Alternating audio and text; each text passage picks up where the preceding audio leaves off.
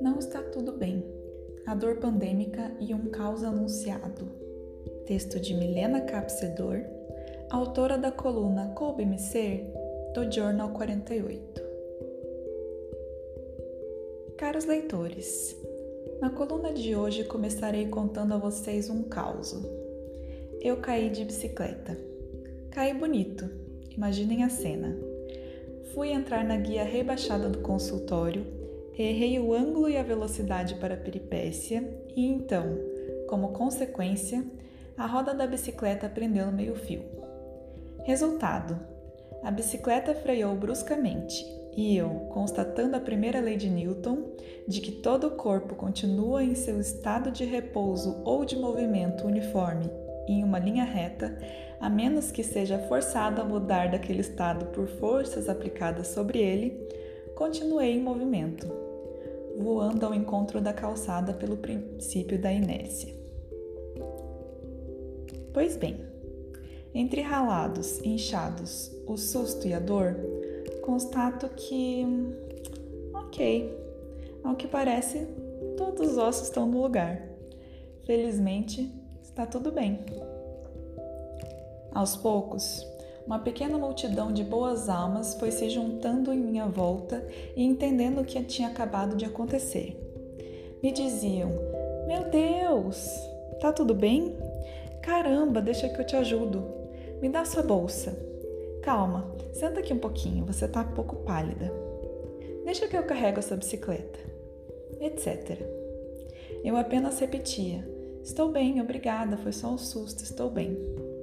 E eles, não convencidos, seguiam.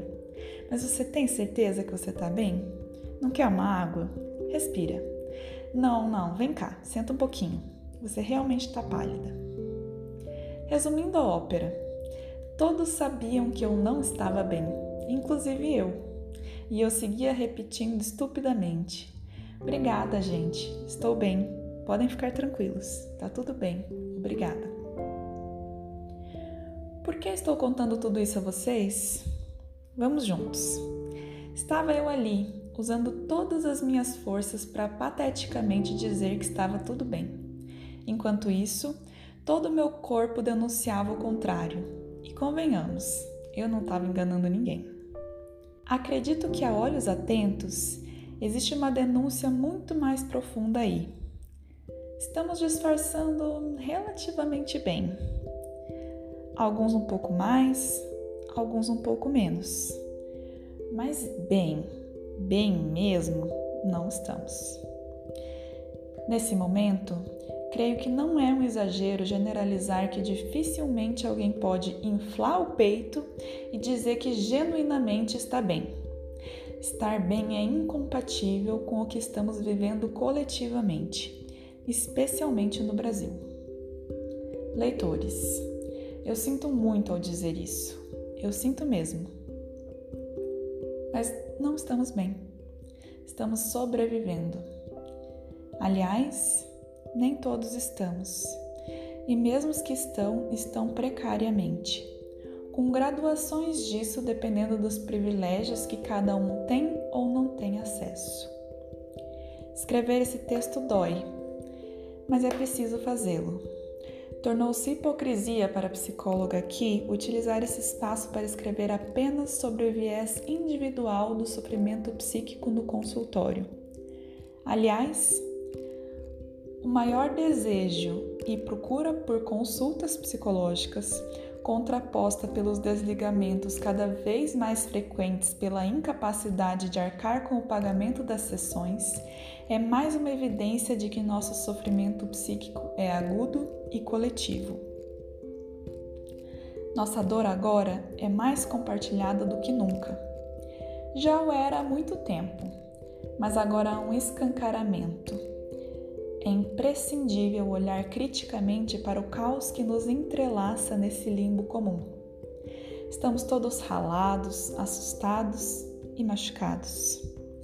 E a muitos de nós falta também ar, comida, educação, fonte de renda e um teto.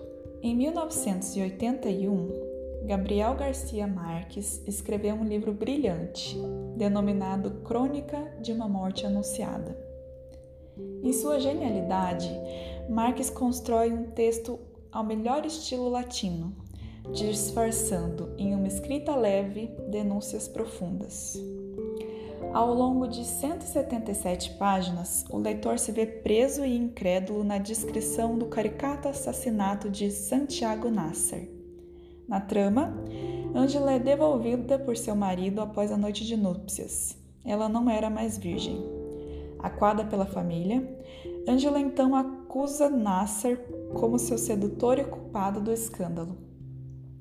E para passar pano na situação e, entre aspas, restaurar a honra da família, Pedro e Pablo resolvem assassinar o dito cuxo. A trama já está toda descrita no título. A morte de Nasser foi mais do que anunciada.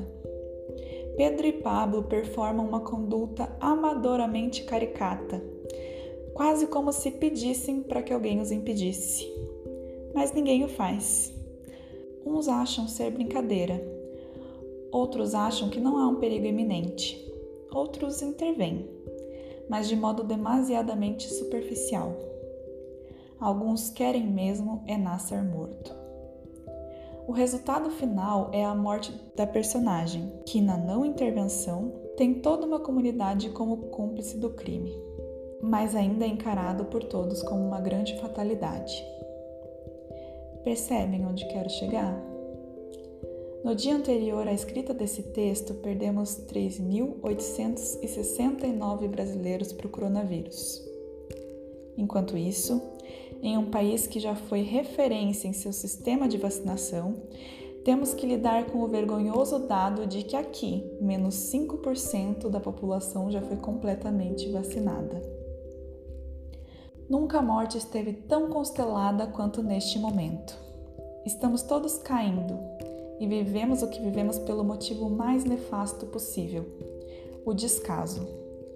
Nossa situação não pode ser encarada como uma fatalidade, pois é um projeto político. Essa morte, assim como a de Santiago Nasser, foi mais do que anunciada. E talvez, por ser óbvia demais, caricata demais, a deixamos passar. Não estamos bem, estamos resistindo.